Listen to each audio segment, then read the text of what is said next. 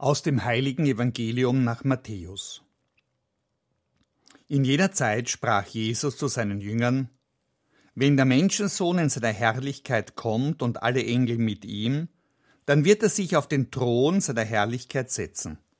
Und alle Völker werden vor ihm versammelt werden, und er wird sie voneinander scheiden, wie der Hirt die Schafe von den Böcken scheidet. Er wird die Schafe zu seiner Rechten stellen, die Böcke aber zur Linken. Dann wird der König denen zu seiner Rechten sagen, Kommt her, die ihr von meinem Vater gesegnet seid. Empfangt das Reich als Erbe, das seit der Erschaffung der Welt für euch bestimmt ist. Denn ich war hungrig, und ihr habt mir zu essen gegeben. Ich war durstig, und ihr habt mir zu trinken gegeben. Ich war fremd, und ihr habt mich aufgenommen. Ich war nackt, und ihr habt mir Kleidung gegeben. Ich war krank und ihr habt mich besucht. Ich war im Gefängnis und ihr seid zu mir gekommen. Dann werden ihm die Gerechten antworten und sagen, Herr, wann haben wir dich hungrig gesehen und dir zu essen gegeben oder durstig und dir zu trinken gegeben? Und wann haben wir dich fremd gesehen und aufgenommen oder nackt und dir Kleidung gegeben? Und wann haben wir dich krank oder im Gefängnis gesehen und sind zu dir gekommen? Darauf wird der König ihnen antworten Amen, ich sage euch, was ihr für einen meiner geringsten Brüder getan habt, das habt ihr mir getan.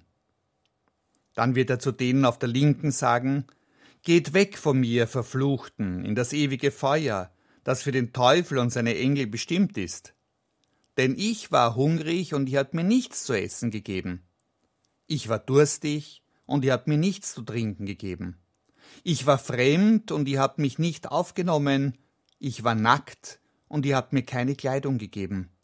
Ich war krank und im Gefängnis, und ihr habt mich nicht besucht.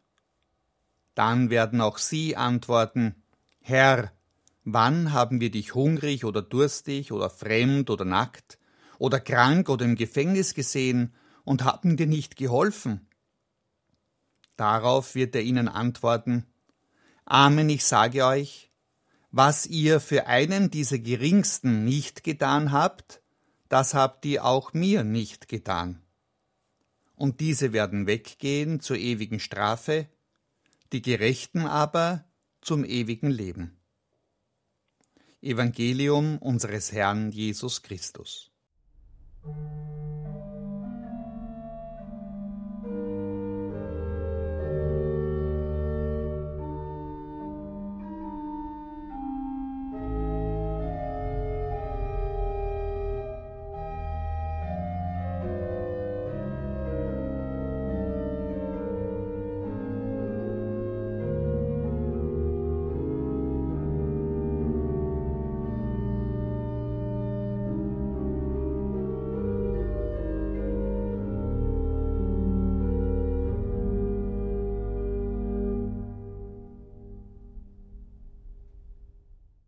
Michelangelos jüngstes Gericht in der Sixtinischen Kapelle im Vatikan zählt zweifellos zu den berühmtesten Kunstwerken der Weltgeschichte.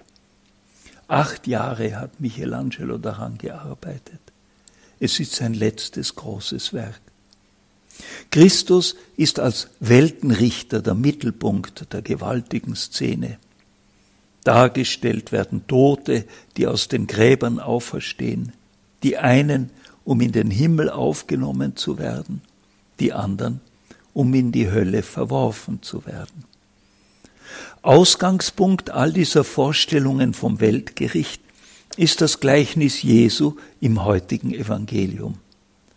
Auch hier ist von der großen letzten Scheidung die Rede, von den Schafen zur Rechten und den Böcken zur Linken, wie der Hirt die Schafe von den Böcken scheidet. Die einen gehen weg zur ewigen Strafe, die anderen zum ewigen Leben. So bekannt Michelangelos Monumentalfresko ist, so fremd ist vielen die Idee eines jüngsten Gerichts nach dieser Art, in dieser Weise. Warum soll es überhaupt ein Weltgericht geben? Wenn wir sterben, ist doch alles vorbei und erledigt. Wozu die Vorstellung, dass es am Ende der Zeiten noch einmal ein Gericht geben soll, wo alles aufgerollt wird, was längst vergangen ist. Nun, ein Gedanke hilft mir hier weiter, den ich bei Papst Benedikt gelesen habe.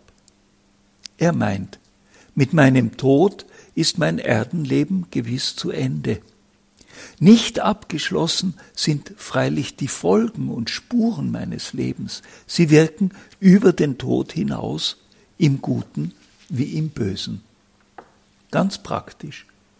Schulden, die sich angesammelt haben, belasten die Erben.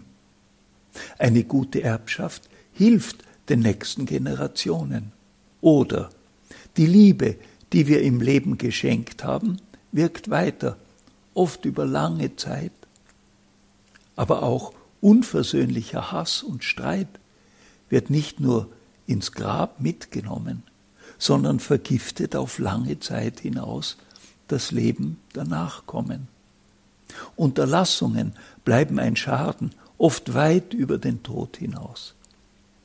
Unsere persönliche Geschichte wirkt nach. Erst im jüngsten Gericht liegen alle Folgen aller Menschenleben offen vor dem, der das letzte Wort über uns alle hat. Doch nun das Erstaunliche. Was zählt in dieser allumfassenden Bilanz des Weltgeschehens? Da ist nicht die Rede von berühmten Menschen, Kaisern und Herrschern, auch nicht von Religionen und ihren Unterschieden. Gefragt wird auch nicht nach Frömmigkeit und religiöser Praxis.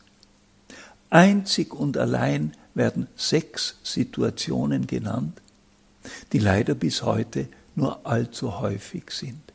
Da ist die Rede von Menschen, die hungrig sind und durstig, die fremd, nackt oder krank sind oder im Gefängnis. Und nur eines zählt beim jüngsten Gericht. Wie haben wir uns ihnen gegenüber verhalten? Jeder von uns als Einzelperson und wir als Gemeinschaft. Daran entscheidet sich alles, Himmel oder Hölle. Da stellt sich nun die Frage, können so einfache Dinge des Alltags eine dermaßen entscheidende Auswirkung haben, ein so großes Gewicht? Jesus hat auf diese Frage eine klare Antwort gegeben. Was ihr für eines meiner geringsten Geschwister getan habt, das habt ihr mir getan. Es nicht getan zu haben, wiegt schwerer als alles andere. Das heißt im Klartext, das jüngste Gericht entscheidet sich schon jetzt, heute, an diesen scheinbar so kleinen, oft nicht bemerkten Dingen. Daran entscheidet sich alles.